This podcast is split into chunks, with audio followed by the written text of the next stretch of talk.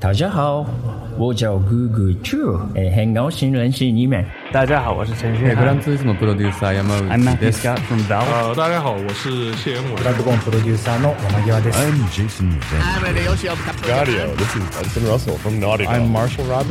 Jaleo 的听众，大家好，我是索尼电脑娱乐的负责人天天五人。Hi, I'm Yusuf from the Xbox team at Microsoft, and you're listening to Jadio.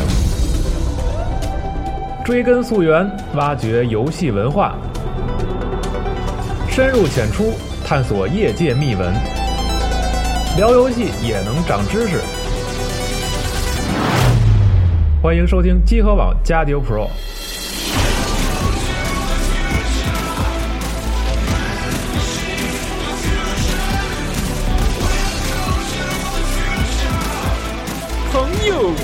用担心被节目安利的时候找不到那个游戏了，你也再也不用担心因为主持人的英语不好而听不懂游戏名称了。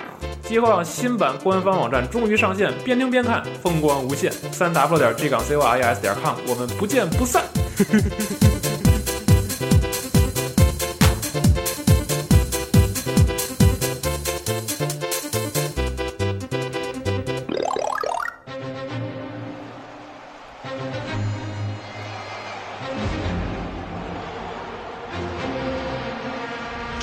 界杯的决赛现场，现在出场的是荷兰队和西班牙队。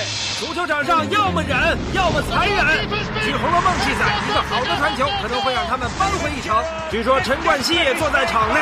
敲真正，哎，主教练拿着枪对着那名队员，要冷静啊！以迅雷不及掩耳盗铃而响叮当然不让世界充满。你没商量，亮有我爱在他家还好妈妈在爱我一次之时冲了进去。这球打飞机可是啊！干掉熊猫的话，他就是。传球技术神出鬼没，射门技术不堪入目。太太太太太激进！两队球员我都很熟悉，经常请他们吃饭，可以说两队实力差不多。我是说，裁判的前妻是现任裁判的妻子。不想当刘翔的姚明不是郝海东，这球员生的窝囊，死的冤枉。跳出来要球员谈什么？谈算什么？我们有八一队老牛了。队员跟上太慢，主教练捶胸顿足，高喊一声：“你咋才来呢？”这球是什么热出来的？哎呀妈呀，老好了！哈密日夜，铁白咋喽？这是什么玩意儿啊？各位朋友们，大家好，欢迎收听新一期的加油 Pro，我是主持人西总部。大家好，我是老孙。大家好，我是屁屁熊。今天其实这个片这个片头已经应该大家已经猜到，咱们今天请来了一位非常非常特殊的嘉宾，对，就是咱们的涛哥啊，那个大家好，大家好，哎，是我是我，是这个是，对，应该是打小玩实况的玩家都应该对这个声音非常熟悉，嗯。嗯，然后每次都是玩的时候说，哎，尾号多少多少的听众，呃，尾号 尾号多少多少的玩家，哎，不对啊，这个游戏怎么会有涛哥的声音？对，嗯，我记得那会儿就是玩实况的时候，必须得必须得下这个中文配音的，这要没有中文配音的，觉得很奇怪。嗯，没烦着大家，对，因为我自个儿后来玩儿挺烦的，就是老重复那么几句，嗯，然后而且玩的不好，里边的人还会老说你不好，对，后来我也挺烦的。嗯，好，今天啊，你说吧，没有，反正第一次听到这个涛哥这个解说的这个版本的实况足球，我我的感觉是很震惊啊，就是好像以前从来没有听说过听过这样一个版本的实况足球。嗯，像我们从小从这个超任或者说是 PS 土星那个时候开始玩的时候，听到的都是日文的解说那个版本，对修斗，对吧？对，或者什么 corner kick 什么什么，巴拉西 speedo，对对对对对对 对，又不是纯正的英文，而且带点很怪那种感觉。对对对。就是那会儿，我第一次听的时候也觉得，我第一次听日文的时候，我觉得挺震惊的。嗯，我说这个一个游戏的比赛还能有解说，嗯啊，我觉得不可思议。我当时就想，他怎么能让一个人很理智的去分析赛场上的情况呢？嗯那哪一天我能说这个呢？那还是我记得应该是在初中的时候吧，第一次听到游戏能有呃那么详尽的解说。当时是呃 Konami 的大阪部做的那个超任上的 SFC 上的呃胜胜利十一人，胜利十第一款实况，而且可能还是日本 G 联盟那个对对对对那个为背景。对，叫胜利十一人世界进化，我记得对对对。全全称是这个，对对对，当时就觉得挺震撼的。嗯。啊，然后那会儿就就在畅想什么时候能有中文解说出现。对，而且那会儿的游戏其实实就像这种实况的这种足球游戏，它的解说还是比较少。对。就是在那会儿突然出现，哎，听到人声了，对。觉得很奇怪。对，不过那呃，那我们就有直接就是呃说到正题呗。嗯然后就是您是从什么时候开始这个正式的开始去去去接入接触到这个解说的工作？零四年吧。如果游戏解说，其实我要自己解说玩儿呢。我上嗯高中的时候，呃，玩游戏，嗯那会儿玩什么非法啊，什么我们同学在那玩，我朋友在那玩，我就在旁边说。啊，哦，从那会儿开始，其实就已经说游戏了。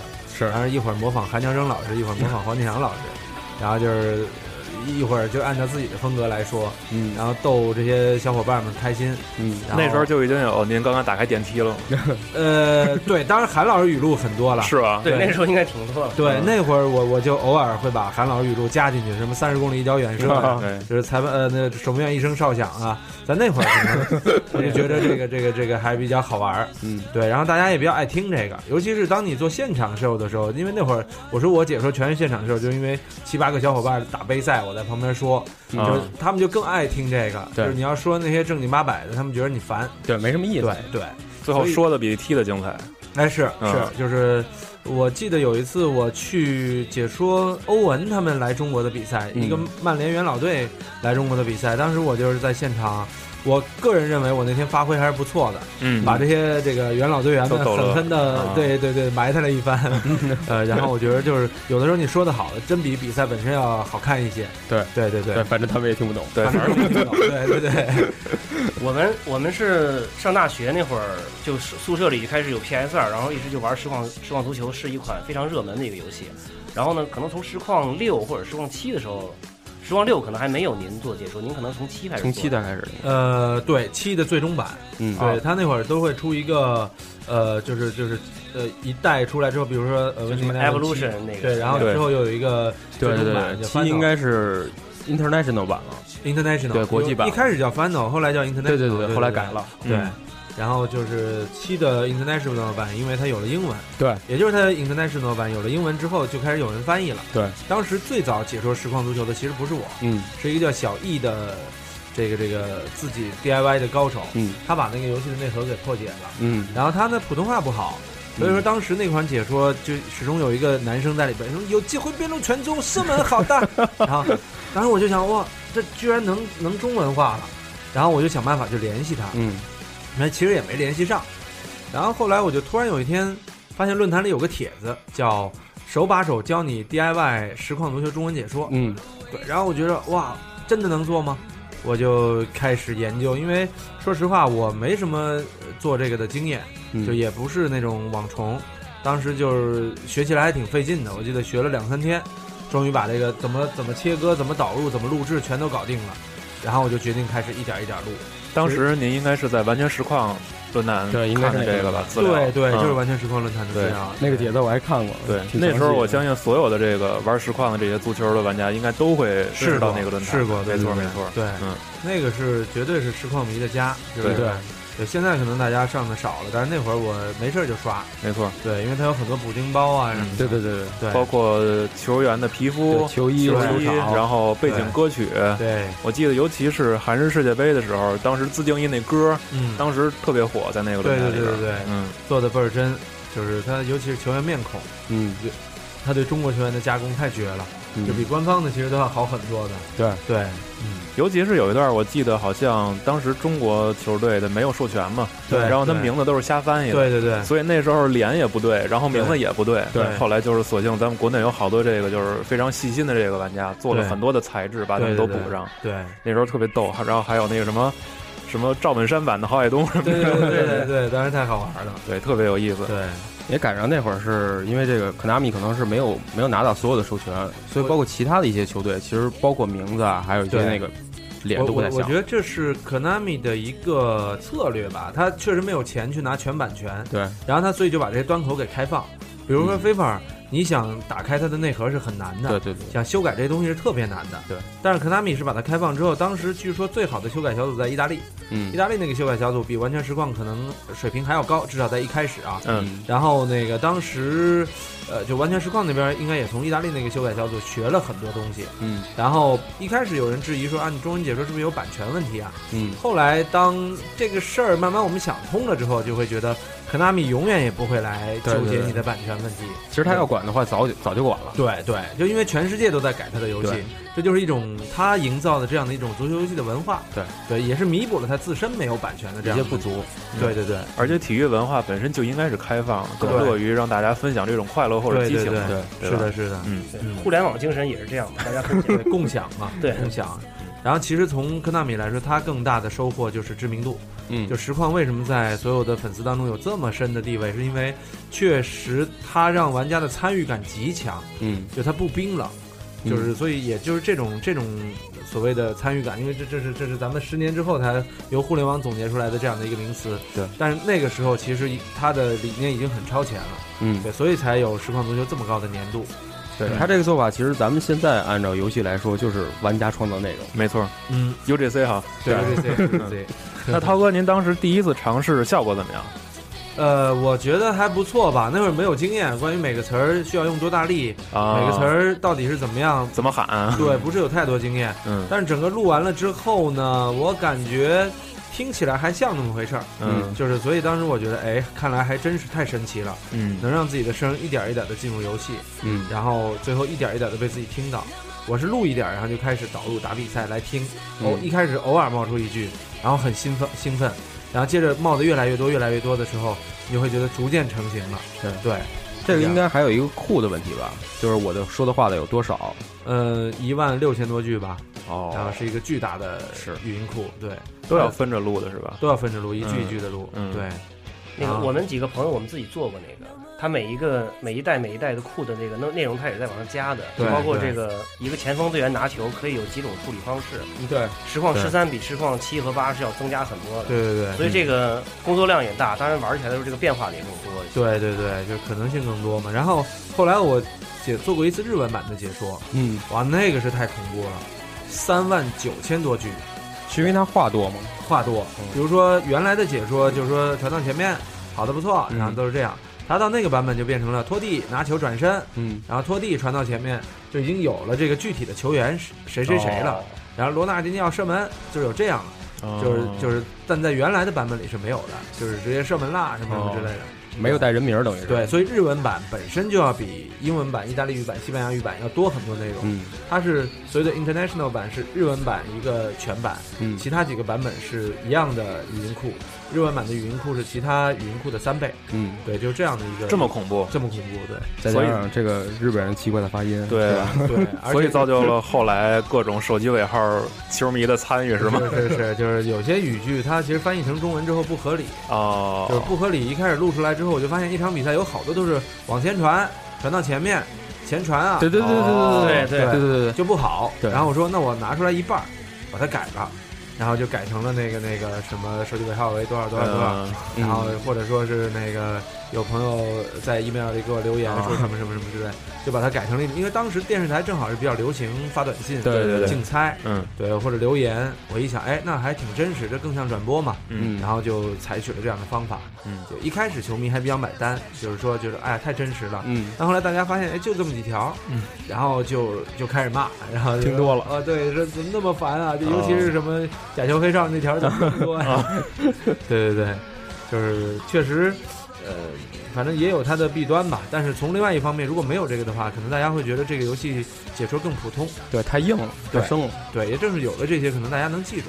是对，其实可能这也就像就是真的电台或者电视台的解说一样，有个性的人反倒是让大家喜欢。对，是的，是的，嗯，就是比四平八稳要好。没错，没错。之前我看有一场那个是亚冠比赛，嗯，然后我看了一眼，是他们那个日本日本电视台那边做的解说，确实跟咱们的解说风格不太一样。对，完全不一样。他们的话比较碎，对，然后说的经常是像您刚才说的这个，这个球往前传回传，他又传了回去，经经常是这种废话。对对对。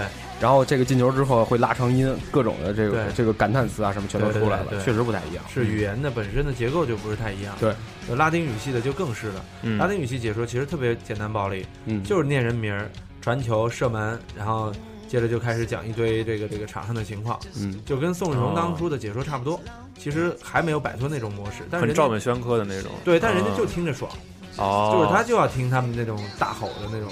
怒吼式解说，然后连读，哦，对对，一个里卡尔梅能能，对对，那嘟噜音能嘟噜很长，从他一带球一直到突呃突破射门的一个过程，全在念他他是全部都有的，对，所以他那也是一种艺术形式。嗯，对，就是中国中文学不来，不同的风格化的对对对方式，对，嗯，反正国际版那个实况，它的那个解说词是相对枯燥一些。对我记得我们在一块玩的时候，就比如当时选法国队，嗯，然后齐达内跟亨利两个人互相传球，经常就是那一句就是安瑞鸡蛋，安瑞鸡蛋，安瑞鸡蛋，安瑞就没完没了，就全是这个。对对对对对。就所以最后中文出来也一样的，嗯然后所以我就想做一些调节，加一些好玩的东西。嗯，然后另外就是它的翻译有的时候，嗯，比如说，呃，像掷边线球，嗯，它会就有一种一种翻译，就十个都是掷边线球、扔界外球、嗯掷边线球、扔界外球。我觉得那一样的，我干嘛录十句啊？对，那我可能就会改成什么？据《红楼梦》记载，好的边线球能够 是不是这个印象？这 个对，然后我就把这些东西加入一些无厘头的元素，嗯，哎，那它的元素就丰富了。对，对对对，这每回玩家在玩的时候听到的话可能也不太一样，也不太一样，对，因为它几率，它会有新鲜了。对对对，比如说有一些玩家说，呃，有什么什么样的话被他听到了，他会很兴奋，嗯，然后有一些话我自己都不记得我在录的时候说过，嗯。呃，很多话都是当时觉得好玩，就是顺道说了，嗯，呃，比方说那个。呃，这个裁判想找队员聊聊聊什么？谈感情，啊，就是这样的东西，都是都是因为那个他原本原来的翻译就是，呃，主裁判在和球员交流，嗯，第二句是主裁判和球员聊聊，嗯，主裁判和球员怎么怎么样，然后我有时候一说到聊聊，我就当时我自己的反应就是，哎，谈什么谈感情，就给他录下来了，然后等他说的时候，我都忘了当时是这么反应的，嗯，比方说，呃，这个主裁判拿枪对准了场上的球员。这些都是当时特别及时的一个反应吧，嗯，是在录到极致枯燥的时候，自己给自己找乐，嗯，对，然后结果导到解说里之后，发现哎，还挺好玩，效果还不错。因为有的时候这是就是玩游戏的过程中，可能有的玩家那种玩，比如说带点玩上火那种感觉，然后突然冒出来这么一句，挺符合当时那种气氛。对对对，是这样的，是。而且其实，在那段时间吧，就是。足球游戏和篮球游戏正好是在家用主机和 PC 游戏，就是就整体都非常火的那个时候。对，对所以像大学宿舍呀，像很多游戏店里边，大家也都也都说没事，哎，来两盘。对，在这种就是特别能够就是有益于体育游戏普及的那个年代，其实大家真的是见到了一些有趣的东西，而不是说单纯的竞技体育。对，所以这个应该也是就是特别特别，呃，怎么说非常特殊的一个年代，让大家认识到了涛哥这种就是特别。特别逗趣的解说的一种魅力，而且这个不仅仅是足球游戏的这个运动，我觉得就是说，也是对于整个中文游戏的这样一个发展进程上是很重要的一个。对对对，嗯、真正让玩家认识到我们可以有本土化的这种配音、中文配音这种游戏。对，其实我个人一直有个愿望，我挺想把 Call of Duty 配成中文的。哇，是吗？哇，对，因为我我特别喜欢那个那个 COD，但是就有的时候觉得它那个美式的那种那种呃语音挺好。嗯、但是我就想要有中文版，我可能就能更加的明白方位啊、任务啊，嗯、对，还有一些就是那个感觉是不一样的。尽管它可能有的时候你反对译制片，但是你可以不按照译制片那个路子来配嘛，你也可以有方言嘛，也可以对。对。啊，因为你比如说你在中国那一场战斗中有河南的、有山东的、有广西的，他不可能普通话都很标准，对对对，而且录出来会很好玩。而那个临战感会特别强，结果又是十十个王宝强，对对对对对，是是是，你比如那个什么里边就是就是呃，这这叫什么来着？就是就是冯小刚的电影《集结号》里边，集结号就好多方言嘛，好多方言对。然后我觉得也一样，就是到了那个这个这个 Call of Duty 里边，如果能变成这样的话，其实也是特别有意思的，真的特别有意思。所以我个人其其实挺想做游戏汉化的，包括。在零九年的时候，NBA 曾经、嗯、NBA 二 K 的制作组曾经找过我来做解说，他是七万多句，嗯、更恐怖，更恐怖。对，但是呢，我觉得他们的执行力远不如完全实况，嗯，所以后来这事儿就不了了之了。可能站长也不愿意出钱来做，哦、因为他翻译还是需要有一定这个这个投入的。对对对，对我当时就是说，你出一些钱，我也可以出一些，然后然后这个做好了之后，它的影响力对你网站的影响力和对这个游戏的影响力都是很大的。对，都是有。会有一批人会因为这个解说去玩这个游戏，因为我也是一二 K 玩家嘛。嗯。然后我就觉得，嗯，当时刚听到这消息挺兴奋的。而且他们也就单方面公布了这消息，嗯，我当时也觉得公布挺好，后来才知道他们公布其实从某种意义上讲，也是希望能够拉一些投资过来，嗯，但是这毕竟是一个民间行为，嗯。嗯，所以我说以后等呃我我自己的公司抽出空来了，我其实可能还是想试试，对，嗯、就反正 COD 如果要是中文化了，我觉得一定会有很多人，对，很多很多人就像看大片儿一样的，对对，去玩这游戏。包括像之前那个战地战地的时候，对。这不是也有战地的官方中文那个就是。其实，其实 E A 在做战地的时候就很有意思，他们在里边的中国军队就是用了各地的语言，各地的语言，对对对对，而且说的都，他不是那种就是。特别像咱们的译制片那种，特别官腔，对对对，说的全全都是很自然的那种，对对对，什么样的话都有，一定要这样才能好玩。里边真有一个就是北京话特地的那种，是吧？是吧？哎，我还真应该。而且这尤其像这个，咱们都听他们这个这个美国人在说的时候，可能是一打急了，什么话都飙出来了。然后他那个就是也一打急了一样，对，乱七八糟话全都出来了。哪一代啊？战地战地四。战地四。号，对，战地四在多人对战的时候是有中国军队的，对，所以只有多人对战模式才有是吧？剧情里也有，对，剧情里也有，但是实际。上就是真正打的时候，想听特别丰富的那个语言库，就是在真正对对对对，哇，太好玩了，而且比较自由，真是什么话都有。嗯，还有还有像这种配音，其实一方面是考虑到就是就是这个这个玩家在玩的时候，可能这个语言的这个干净程度，对对对，这是一方面。另外一方面，可能要还要考虑到这个这个配音演员他在他在用这个对他这个用这个语言的时候，可能没有那么好的效果。包括咱们之前。国内也有这种这种 FPS 游戏，可能他在配中文的时候就效果就没那么好。前方有敌人，他是这样，你知道我说的是？就是国内的制作体系是特别分裂的，就是就是他说白了就是大家拿钱干活，对，而且他不是有一个艺术总监，他就从游戏根本开始来来来控制这个，对，就包括找的最后就变成了，比如说拿到钱来做这个事儿的人，那我就。找一个录音团队，你们找几个配音员来。对对对对，配音员来一下午，因为他为了省钱嘛，把所有词儿都挑了，没有情境。对对，很多都是这样，没有任何情感那种。对你也不用心，就是干活嘛。对，然后最后就配成这样了，然后而且层层的剥削，层层压价，对，压到底下也不能找特别好的配音员。对对，然后所以就整个的。这个这个这个体系，我觉得在国内的这个是有很大问题的。其实说白了，干好什么事儿还都是凭着一个爱，一个热情。对对对，真的有热情，而且热爱这个东西，了解这个东西才能做得好。对，是这样。那咱们说回来啊，就是叶涛哥，您最开始尝试了这个实况的这个配音之后，然后到。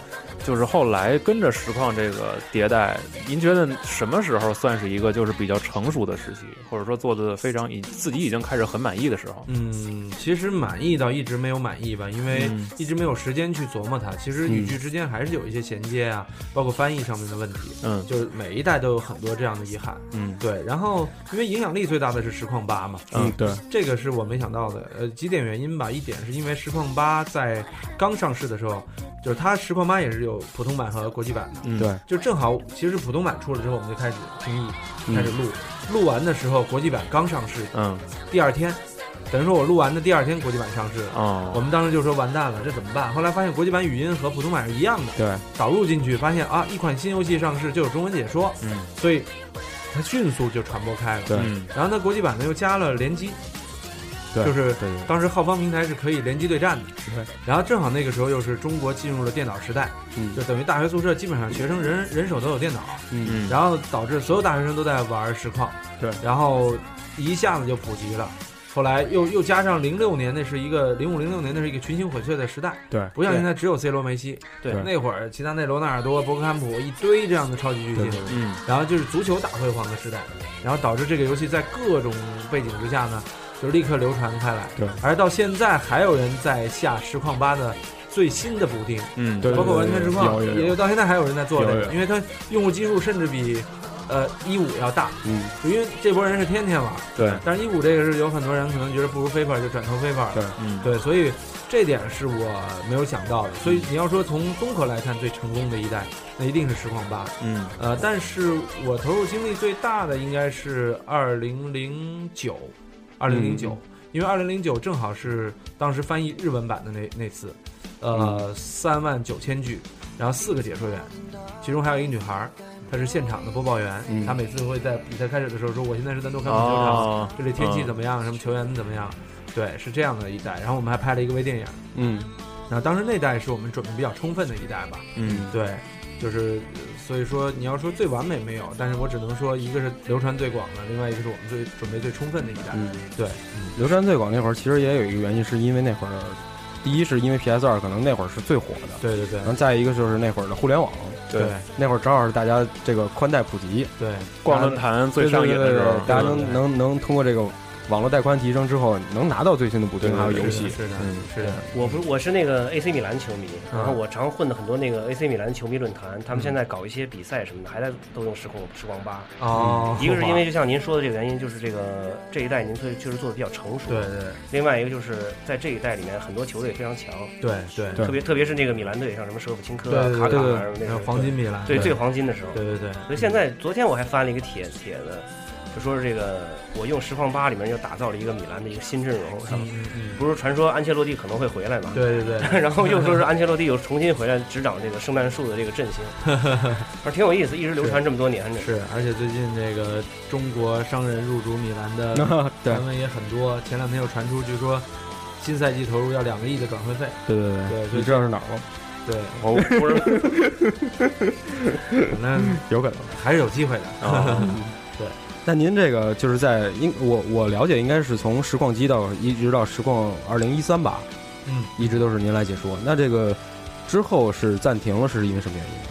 因为呃，一方面实况确实游戏自身的下滑，嗯，说实话，二零一四我自己是特别不满意的，嗯。我都觉得它不是实况了。对，呃，反正内部消息是小岛秀夫，嗯呃，开发了核心核心装备的引擎之后，对他要求这个引擎用到 Konami 所有的游戏上，对对但这个引擎不适合实况，对，但是它引擎花钱了，而且这个生用，对，在他下台之前，嗯。就是就是生用，嗯，然后把原来那套引擎就给破坏了，对，然后现在他下台了，然后可能再能回来，但我估计也悬了，就是元气伤了。对，所以一四一五我个人是不是太喜欢，嗯。所以当时一五找我做的时候，我就说，呃，再看看。然后嗯。正好我们我自己做公司之后，公司也有解说足球的、嗯。呃年轻人，我觉得要不然让他们试试。嗯。所以他们说后来说再看一代吧，嗯一六可能会恢复中文解说，嗯是由新人来解说。对，对，那会儿确实有消息传出，好像是一四年吧，嗯有新闻，我当时看说是呃，科纳米在找您去谈那个非呃实况十五的对对对解说的事儿。对对对，有有聊过，有聊过，对。嗯然后后来包括像那个，其实您这种解说风格，包括说的话，已经是成为了就是国人实况玩家或者足球玩家已经习惯了，习以为常标准，对，这是一个标准。对就是自从我们接触了实况七的这个，我是我记得是很很偶然一个机会，当时朝阳门有一个叫做百脑汇的这么一个地方，嗯然后我们上大学经常去那儿买盗版盘，嗯，突然就我们也是知道实况七的这个国际版出了嘛，然后突然路过一个小铺。就听见那是中文解说的实况，嗯，然后我们感觉很很奇怪，然后就驻足停下来，然后看他们玩儿，然后从那以后，大家就在脑海 脑海中形成一个标准，而且很多以前不玩足球游戏的有的人，就是为了听这种您的这个解说的这种风格，然后都愿意在在一起凑的。对对对，我是有一次去鼓楼，就去孙雨萌店里，哦。鸟儿东西站那儿，嗯。一进去，我哎，我以为他们看的电视呢，我当时真以为他们开着电视看的，然后结果一看没有，就俩人蹲在电视前面在那玩实况，啊。然后人家说这个。那个什么的新修改的，你要不要来一张？啊。后来我才知道这事儿，然后再回家，我再去翻万全时光论坛，就发现已经有很多讨论的了。嗯。对，那会儿卖的销量，尤其实况八那个盗版碟卖的销量应该还是挺高的。嗯因为我老去鼓楼去买盘，嗯然后那会儿大家也不知道我是谁嘛，嗯就经常有人我买盘的时候，有人就过来。就是有那个那个王涛解说那实况嘛，嗯有，然后那个之之后就说那孙子解说还挺逗，当时想我看那孙子就自己跟这样，对，还有一次是有一次我去买实况，我说那个能给我一张实况的游戏吗？嗯，他说那个啊，说说行啊，说我我说有那中文解说的吗？说王涛解说的是吧？我说是啊。他说啊是，他说那孙子吃定完全实况了，代代都有。然后可能吧，可能。你说我回头问问他 对，不让你问了。嗯，特逗。嗯，那平时除了这种足球游戏，日常涛哥你还玩别的吗？呃，玩儿，我我我是生化迷。哦是吗对对，我也玩合金装备。嗯呃，也玩像顽皮狗出的那一系列，嗯也玩神秘战海之类的神秘海域我太喜欢了，对。嗯然后也玩这个这个战神啊什么的。嗯对我我还是比较粉索尼主机上的游戏的。嗯对，呃，所以我而且我是基本上什么主机都有。对对对，因为我那会儿初期没钱的时候，我会玩超任，超任完了之后把它卖掉，卖买了一个那个那个什么 PS 一。PS 一对 PS，然后再卖掉买 Dreamcast，啊然后就所以我现在还有 Dreamcast 啊，还有什么一些乱七八糟当年啊古怪的这种主机。老古董，对对对对对，然后我其实挺后悔卖的，因为，留下来全是古董，比如对土星什么的，都是回忆。对对对，都是回忆。三 DO 是一直当时没有渠道买，然后又挺贵的，也没几款游戏。嗯，对，Game Gear 是也是没有渠道买。嗯，对，然后后来我曾经想过是不是把这些都收齐了，嗯，然后结果一看还卖挺贵的。然后我一想，而且那个任天堂的那个最早的红白也收不到了，嗯到买。嗯，对，然后后来我曾经想过是不是把这些都收齐了，嗯，然后结果一看还卖挺贵的。然后我一想，而且那个任天堂的那个最早的红白也收不到了，嗯，所以后来就想，哎，算了，那个别别做这收集主机的梦了。以后比如说我要开个游戏店什么的，可以再收一下。我记得那个，呃，有一个有一家店叫卡姆罗屋吧，啊，对，有有有，他们家是把那个那个他们比较齐，那个那个东东西老店了，对真是老店。我我那会儿经常去他们家看他的一些一些老装备什么的。嗯嗯。对对，当然了，还有雅达利这样的游戏机，肯定。但是雅达利我从他们家租过，我那会儿刚工作，做了一个节目叫呃叫《游戏三十年》对嗯这样的这样的纪录片。嗯，然后呢，我中间提到了雅达利，然后就实拍了他们家的主机。哦，对对对对，就朝拜了一下。嗯，那正好咱们就问到说这个，您是这个因为什么原因就是开始就是自己咱们做这个后边这档足球关跟关于足球这个节目，像这个足球各种黑呢？做各种黑哈，嗯就是因为我个人是一个嗯、呃喜欢足球又喜欢电影的人。嗯其实我一直想做一个足球类的短剧或者或者大电影。嗯呃，我从一一年就开始写足球类的本子剧本，嗯然后呢，嗯，没有渠道，那会儿其实视频网站还不够火，嗯电视台不要。我那会儿在央视，我跟央视在聊，我说我希望做一些这样的创造，嗯然后但是没有空间给你，也没有预算给你，然后那我觉得就是没有什么方法呗。嗯然后直到一四年我离职，嗯当时我离职，我说离职完了我做什么呢？我去签一家网站还是自己干？然后后来就觉得，那我应该去把自己的一些嗯很好玩的想法，嗯把它付诸实现。而这个时候呢，又特别好，是一个互联网大发展的时代。对，用户对于足球有很多自己的文化总结，嗯我就把这些文化吸取过来，用一个自己的逻辑把这些文化串取起来，嗯然后去去用一种视频的方式去展现。嗯我们当时是尽量保证它的电影质量，嗯然后就是就是最后推出了《足球各种黑》这个系列，嗯而这个系列是代表我个人喜好的一个，或者说足球恶趣味的这样的一个系列吧，对，才有了这样的一个作品吧。对，是能看出来有有有有您自己这个很明显的个人老 师，是是是，比如比如第一集预告片是吗？反正都阿森纳，阿森纳阿森纳夺冠啊，对，终于能夺冠了呀！对对对而且其实从就是您离开央视前那么那么几年，通过这个天下足球的一些节目，也可以看出来您的一些一些想法。对对对比如说我个人最喜欢那个像什么疯疯狂的足球啊这种，嗯也是有一些电影的片段呀，然后包括足球场上的一些画面结合起来。对，其实那会儿我就一直在想，能够做一些让足球更多元化的节目吧。嗯对对我当时的目标就是觉得足球太垂直了，对只有纯球迷喜欢它。我其实希望更多的人来关注足球。对所以就是当时实况足球也一样嘛，它这样的解说能让更多的人来关注这个游戏，对没错关注足球。然后包括实况实况足球游戏本身，让更多的人因为这游戏喜欢上足球。就，其实我也是希望能够通过让做让更多人能看的足球节目，嗯从而喜欢足球。对，所以才有了疯狂足球这样的想法。嗯也包括我后来主持的爆笑体育，也是觉得嗯对它泛用户会特别喜欢，对所以它收视率高。对，然后会有很多人看体育频道。对然后它会给你带来用户。对对，其实当时是基于这个想法才。他们可能不懂这个明星是谁，也不知道这场这个足球比赛的规则，可能都不知道。对对对，但只要觉得好玩儿，对对其实就是那天，包括那个有一天早上我看那季后赛，啊，就是那个当时是谁呀？是是柯凡还是谁也提到，就是说说其实现在有好多球迷啊，他并不是说真的说特别懂，嗯或者说非要听你那个就是现场要说的这个战术说的多精，对。但是人家可能就是哎喜欢球喜欢球星，嗯对就喜欢你在这个现场解说的时候聊好多这个特别八卦的事儿，对对对。就是去找那些网上段子说出来，我觉得逗，那我就爱看，听一乐，对就跟听相声一样。对。所以其实刚才涛哥说那个就特别有道理，就是体育这个东西，真正能够让大家喜欢上，肯定不是说一定只因为体育本身，对对对而是要更多元化一些。对对对嗯，所以就是好玩一点儿就可以了。对对而且像其实它本身就是游戏嘛，嗯，足球本来就是游戏，对都是何必让游戏这么严肃呢？是吧？对对 不是发发音发全了，不是 gay 是 gay。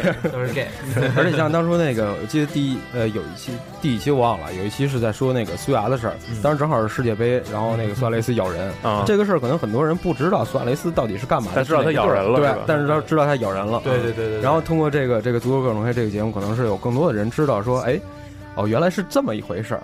然后他这个为什么这么多人说谈论这个话题？对对对，然后是通过这一点，然后发散开来，大家才能明白，哦，原来是这个人有这么多黑黑历史。对对对，嗯是对，是，像这种这种东西，他不看球赛，他他永远不会知道这种东西。对对对我身边的例子就是，我记得您在那个《疯狂的足球》第一集还第二节有一个谈，就是调侃这个穆里尼奥和这个瓜迪奥拉的环节。哦，就是两个人在那个喝水发布会喝水，对对对 穆里尼奥喝了一口，然后放那儿，然后对下台了，然后瓜迪奥拉上来拧开就继续喝。对，然后呢，当时我媳妇儿我们一块儿看这个节目，然后她就问我说是这个这有什么可笑的？啊，她可能不懂嘛，然后我就跟他讲，说这两个人这两支球队这种恩怨，然后这两个主教练之间这种 渊源。然后就讲这个，然后他就说：“那好，下次什么时候再有这个国家德比，一定要叫我看。”哦，培养了一个无形中培养了一个潜在球迷。我相信身边呃就是肯定还有大家身边都有这种，因为看这个体育相关的一些娱乐节目，然后成为体育迷。对对对，是这样，好玩主要是是这样。嗯其实体育真正去吸引人的不是赛事本身，而是它的文化性。对对，就是如果你不把它的文化性提炼出来的话，大家光看比赛其实没什么意思的。对，就是或者看完比赛也没有粘度，我就不喜欢了，到比赛再看呗。对对恰恰是人家用你的文化，呃，就是就是来来让观众有了这样的粘度和吸引力，然后才会让这个文化和体育赛事本身更有魅力。嗯，对。那除了足球体育之外，其他的体育项目您有特别喜欢的吗？或者感兴趣的？NBA 还行，但是嗯看的也不多，玩游戏玩的多。啊，然后也是因为玩游戏才看一看 NBA，但是只看总决赛的那种，甚至只看总决赛哦 最后最后一场 对对对对，包括 CBA 也是。然后属于是觉得篮球墨迹嘛，嗯，然后嗯田径也看一看，就过瘾，就完全是其他的就是完全萎靡的那种。嗯对，就是网球也是也一样，就嗯只有足球是比较纯粹的球迷吧。嗯，对，有有时候也看看拳击啊什么的。体育要要是说起体育题材的游戏，其实你仔细想想并不多，对，嗯真的并不多。你说除了那个他们家了吗？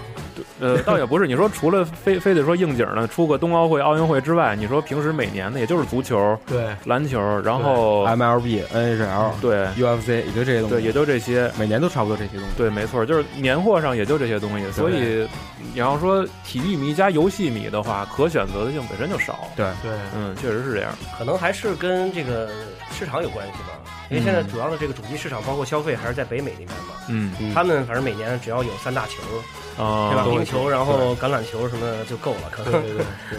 昨天看那个央五那个苏金曼杯的时候，还、嗯那解说还说呢，说哎，你看啊，现在这个羽毛球其实也挺火的，但是怎么就没个游戏呢？也是哈，啊，可能确实也不好做。另外，这个嗯就羽毛球这种运动嘛，是比较适合开展的，嗯，大家去打真的得了。对这，不像足球、篮球，你还得凑齐人，对还得那什么，门槛没那么高。对门槛没那么高，而且羽毛球观赏性确实对对对，我刚才不是太好。对嗯对，另外它也是属于那种回合性太多了，反而导致大家没什么疲粘度。对，反正我玩网球游戏我也玩，就是我特别爱玩 VR 网球。哦，对对对，尤其是有一段时间拿拿 GBA 玩吧，那时候就迷到不行了，因为嗯它有哦。很多那个，那那那那对那时候我也玩世嘉那个特早的那个，对对对，VR VR 三还 VR 二我忘了，嗯，就那个时候全打世界巡回那种，到处赢道具的那种，那超迷的，一晚上都不睡觉的玩。嗯对，就是但是它还是不像说足球这样能让你每一年每一年去玩。对对，因为那个就是你玩穿了一次之后，你就会发现没有意思了。嗯，对，但足球不一样，那就是每年都有更新换代，你会有自己喜欢的俱乐部，嗯就是他的那种情感是不一样的。嗯对，我觉得可能这也有也也跟这个，包括像足球俱乐部，这可能互相之间的恩怨，球迷之间的恩怨。但是你看，像打打个网球、打个羽毛球，这对谁跟谁有仇？对，没有什么仇。很少有仇的，基本都是友好的握握手、对拍拍肩什么对这种。李娜和小薇之间没有本质的仇恨嘛？对对对，而且这种冲突其实也是就是体育比赛，包括游戏的一个一个一个兴奋点。对对对，嗯是这样的。那您这个呃，在这个足球各种黑里头，其实一直在说的都是一些欧洲球队，嗯，包括西甲啊或者德甲这些球队。那以后包括像咱们国家现在中超啊什么之类的，也也也投入力度也好，还有这个市场规模也好，也在不断提升。嗯，那您有没有考虑过以后再出一些黑黑中国球队？黑中国不敢啊，对，好多怕被和谐了，是吧？对啊，好多中超的球员都是朋友。哦，对，我得给是朋友都没事儿呢。对，我得给秦升老师打一电话，然后我要跟你翻译的事儿啊。我之前有一集的那个那个就是足球各种黑，有一集叫《中国队勇夺世界杯》啊，对对对，有那集里边其实是黑了一些我以前的同事啊，嗯还有一些 这个这个呃足球中国足球，比如像郑智啊嗯什么的，其实也黑了，但是就还是尺度比较还好还好，对对对，其实还好。非充分考虑到他们的这种这种感受。对，嗯其实我觉得，因为就是就是离得太近嘛，嗯然后他们又不够，就比如说我黑王菲、黑周迅什么啊都还行，因为我跟他们也不熟。对对对，然后但是我我黑这个，比如说郑智，黑什么郝海东。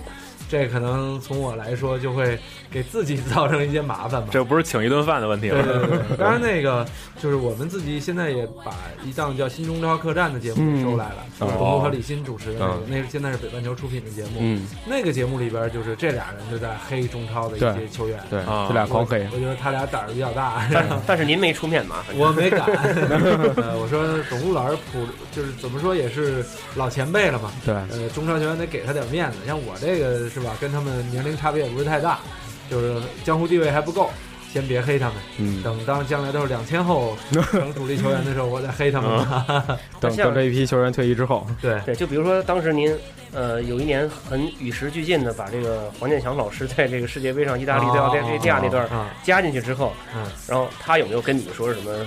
当时 怎么没有没有，黄老师跟我关系一直都还不错。嗯，然后呢，我个人也非常喜欢他的风格。呃，他就是属于你只要不说他不好，因为我没有说他不好嘛，而且是用那样的方式向他致敬嘛。嗯其实我觉得都都没什么。对，而且我也表达了对他那段解说的崇拜。嗯对，当时说完之后，我就跟他说：“我说黄老师，这是我听解说以来的听过的最精彩的一段。对呃，我觉得就是这是不可复制的，不可复制？对，不可复制的。我觉得您可能将来也说不了这么棒的一段。嗯，然后他自己就觉得，他他解释当时太累了，然后精神快崩溃了，嗯，然后极度压抑之下的大爆发。对，那场球确实挺郁闷的，看。对对对，而且他也也是意大利球迷嘛。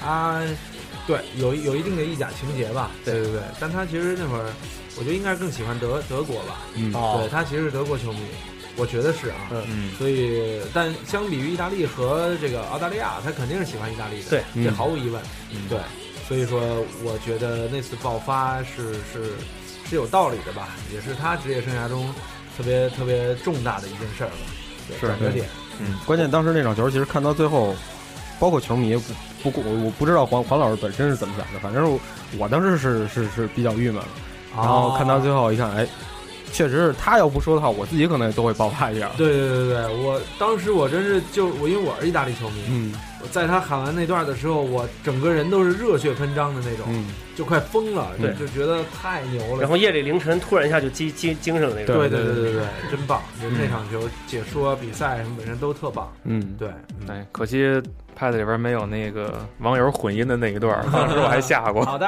进去了，没错没错哎点球点球。就是后来，嗯，后来他自己不是还在德云社跟董路俩人说说了一段相声，然后然后那个还还被调侃来着吗？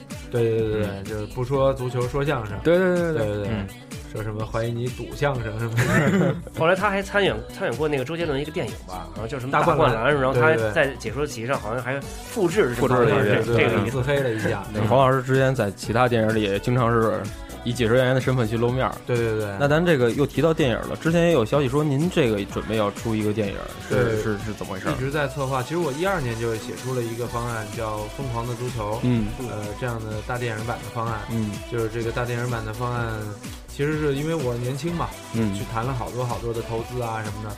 其实最终呃都有人有意向，但最后没有投。对，直到我自己开始做公司了。其实我现在也有几个 IP，嗯呃，正在谈投资，而且目前还比较有眉目。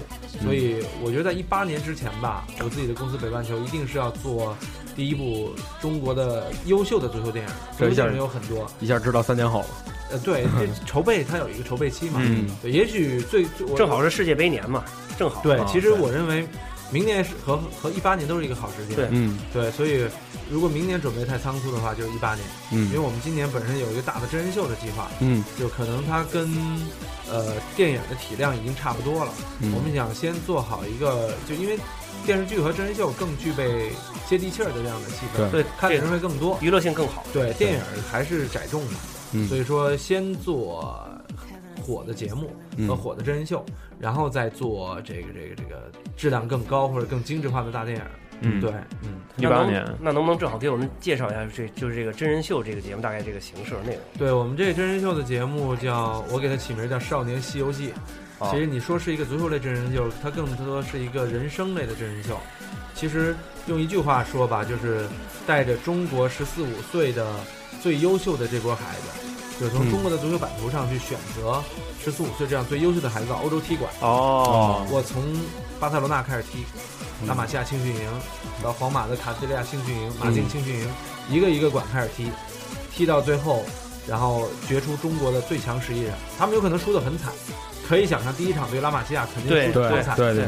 对，然后，然后我是觉得这种失败可能才能让他们看到差距，对。然后慢慢会有专门的教练，呃，嗯包括 C 罗的教练啊，梅西的教练嗯会来给他们做专业性的提升，包括 C 罗和梅西本身也会传授他们一些技能。啊就这些孩子需要在这儿待一个月的这样的时间，嗯不光是要比赛和训练，还要去呃，比如说做一些城市穿行的任务，嗯去了解欧洲当地的文化，嗯。就真正生活在欧洲，只给他们很少的钱，嗯。然后让他们每天都要完成一些不可思议的任务，哦。然后让他们了解欧洲，从而最后成为这个这个一个融入当地文化。对，让他们成为一个有很多这样职业经历的这样的一个足球高手。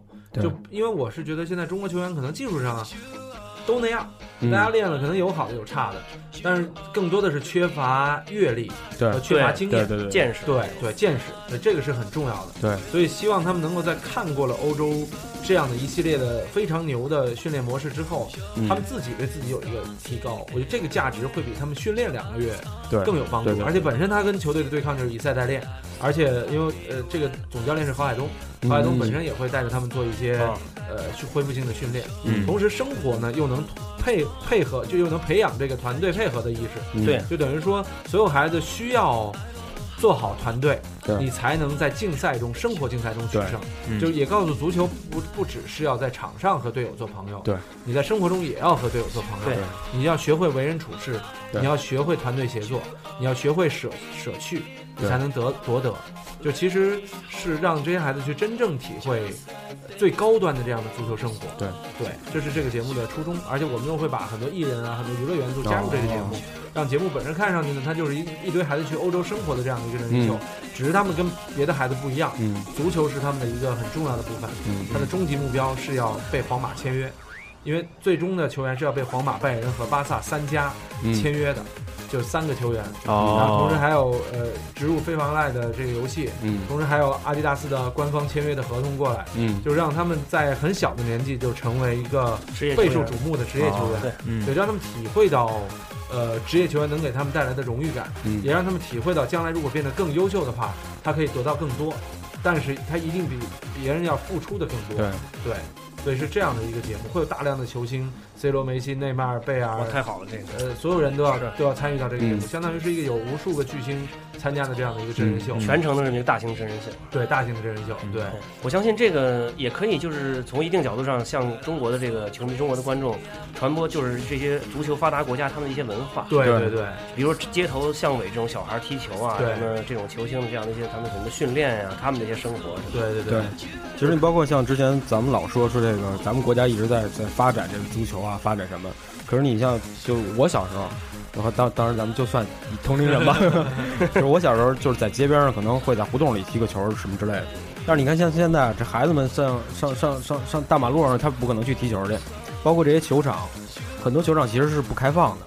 嗯，然后这是一方面，再一方面就是刚才我听您说这个这个计划，我就想过，如果是我小时候能能有这么一个，您别看我现在这样，我其实我小时候也练过球，我小时候在宣武体校那边练了练了五年，哦，那后来相当好，呃，当时踢的是左后卫，然后那个是杜文辉，嗯。杜文辉跟我是同一个教练，哇天哪，但是后来就是那会儿是那个那个时候就是没有说什么，呃，踢足球其实是一个正当职业或怎么样。啊。当时后来教练就跟我们说说，那个让跟我们家长说说你把这孩子带回去，你你你你问他说想不想接着踢，嗯，想接着踢的话，有可能会成为一个国安梯队之类的。啊如果说不想接着踢的，然后我们家家长就问嘛，然后他们教练就说不想踢的话，可能会就到个什么中学当个体育老师之类的。嗯。但是这样的话，家长其实就有一个考虑，对，就会琢磨说这个是不是是正经的考大学好呢，还是说我就当一个老师好呢？这个其实就是足球文化对。没有真正的到了咱们这个生活当中。对对对，就是当你在欧洲，你会发现，只要你热爱足球，然后练习足球，其实可做的事情特别多。对，嗯，就是因为足球产业本身为提供了很多对对对对就业机会。对然后，另外一点是，足球本身培养了你的坚韧、团队协作，对，还有各种各样的特殊的精神。嗯这个你到各行各业里都是特别管用的。所以有的时候，我们说足球对一个人的培养，它嗯其实不是足球本身这项技能的培养，对对对而是做人，对，而是你的各方面的技能。对，就是我们这次前一段时间我去了马德里竞技，去看了看嗯万达的那边的几十个孩子，嗯。我就会发现这些孩子其实，呃，从谈吐、从嗯。状况上来讲，非常的成熟，嗯就是就是，而且很开心、很快乐，嗯就很正常，嗯眼神是明亮。嗯，就在国内，我会发现有很多踢足球的孩子眼神是呆滞，很苦，对对，很苦，他们是可能是被逼无奈在那儿练那种感觉。对，就太苦了，练习的方式可能也不得当。不觉得这是一乐趣，而只是当成一个我在我在训练而已。对，包括我我之前拍过一个篮球的训练营的片子，嗯我会发现很多孩子在投篮之前他会看教练，嗯或者他在传球之前他会看教练。这个这个我就是做的对不对？对，很糟糕的一件事情。你为什么要看教练呢？教练的部署只有在中场休息的时候才管用。对，但是在中国不一样，这种等级的差距和管理的意识太强太强，导致整个的团队最终都是听听强势人的。嗯这样的话就会导致整个的行业规律就不对了。对对，然后所以我觉得这些东西恰恰是需要我们去去去让这些孩子在国外体会的。嗯。而且到而且现在有很多中国孩子在海外的，嗯。我们这个东里边十我们是十八个人大名单嘛，嗯。这里边有九个人肯定是来自于海外的，嗯。有九个人会来自于国内。这一对比，他们的能力一定会有有差距，嗯。这个就会引起大家的思考。对。对，然后呢，我们也会打混，嗯。团队协作也会有差距，就会能看出这些孩子之间到底有什么样的嗯。呃距离，到底中国的孩子该怎么做，嗯。甚至有可能这个节目播出之后，会有大量的家长觉得，哎，一想让孩子学足球，二、嗯。想把孩子送到欧洲去学足球。嗯，大家会发现，其实孩子不是去学球去了，对，而是学做人，对对对。学人生，去成长。对对对，嗯，你这个想，其实您这个想法真是非常非常好。很期待，我我很期待这个片子。那这个东西大概是什么时候会上啊？呃，十月份，我今年十月份今年十就已经开，那现在就是已经开始进入初期拍摄这个有没有没有初期拍摄？因为九月份我们会拍，啊我们是边拍边播。哦，因为这些孩子会进很多球场看球，哦或者说比如皇马对巴萨那场，他们就是球童。哦，然后我不希望这个比赛是还招球童吗？我不希望比赛是半年前开始的，半年后才播，所以我们希望是上周的比赛，可能下一周哦。就这节目就紧急制作出来，然后就开始播出了。哦。对，其实这样的一个模式，这样非常好，对，不用太晚，正好是最近发生的事儿。对，而且我作为一个同样年少抱着这个足球职业职业足球梦的这个人，但是现在已经中年了。啊。但是我还是特别喜欢这种就是少年什么励志什么一球成名这种故事，包括一一球成名那电影，还有就是那个咱们小时候看那个足球小将那个大空翼他们对对对对对，像他这样这个真真人秀，我觉得这是更竞争球家。其实我们这特别像圣斗士。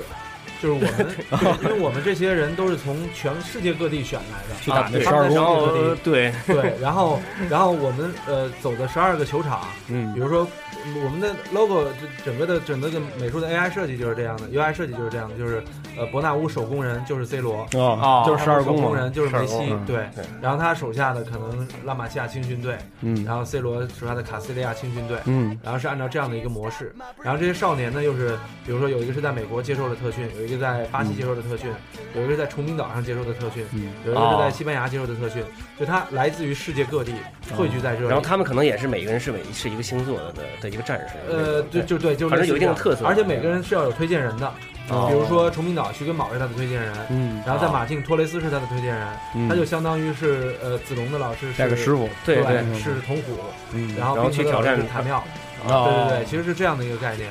整个包装上也会比较漫画，我估计年轻人会比较接触。对，因为还是做给年轻人看的这样的一套节目吧。嗯，而且我们会同步的推出漫画和和文学的故事。对，嗯，因为其实还是比较好玩的。因为我小时候是天使之翼迷嘛，嗯，就是看看左小将，然后喜欢大空翼，嗯，就我觉得在中国，因为嗯左小将影响了一波日本人去热爱足球。对，对我觉得我们其实也想做出能够让一波孩子。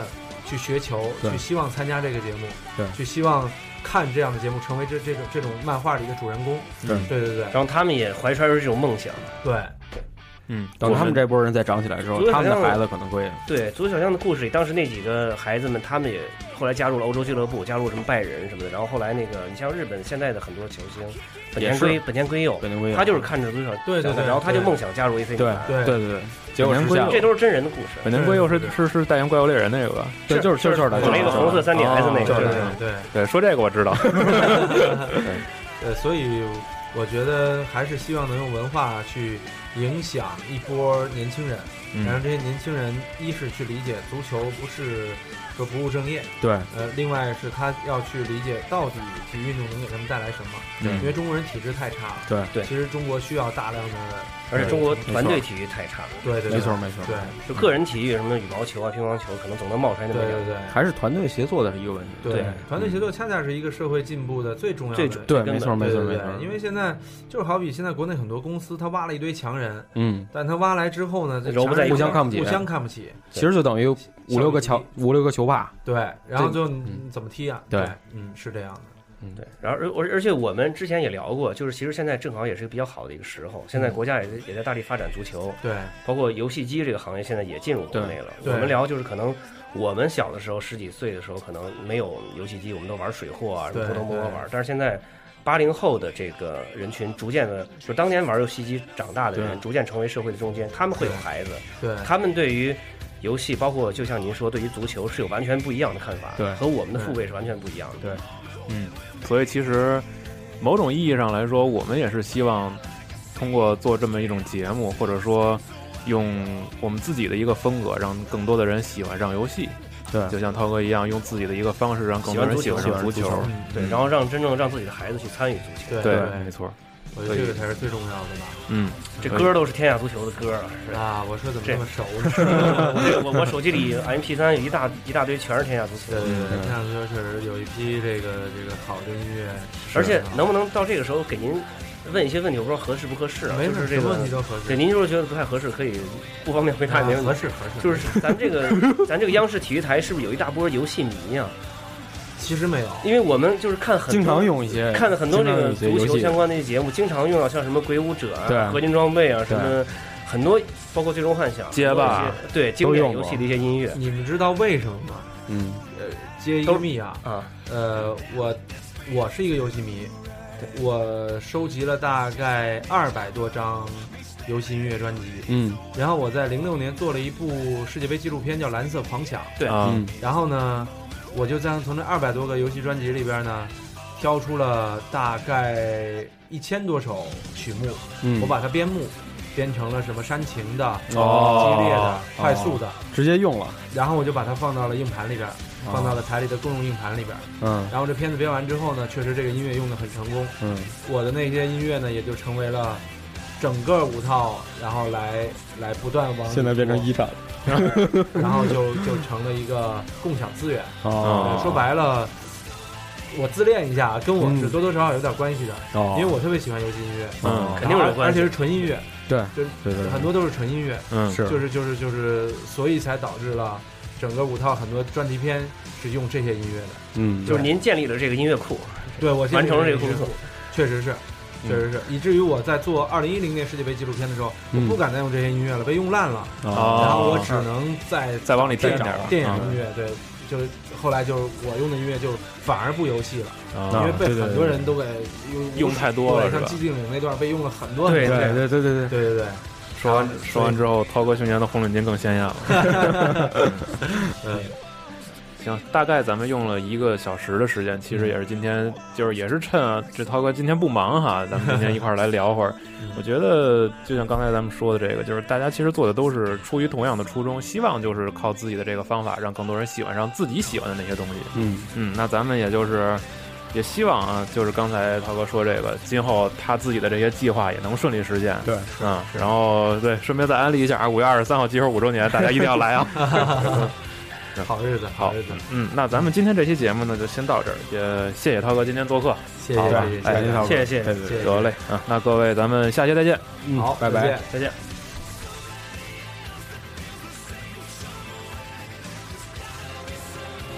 加迪 Pro 本着高端、专业、有态度，但没有节操；大气、美观、国际化，但没有水平的严谨风格，为你带来游戏圈内各种大哥的牛逼讨论。但是不一定都是对的。专题节目会在每周四定期为你发布，但会经常跳票。如果你希望能听到更多游戏专题节目，也可以持续关注我们的网页三 w 点 g 杠 c o r e s 点 com，或者在新浪微博关注机核网。可以在腾讯、微信搜索公共平台 G A M E C O R E S，或者加入我们的 QQ 群一一二八幺六八零八。为我们提供更多更好的话题和建议。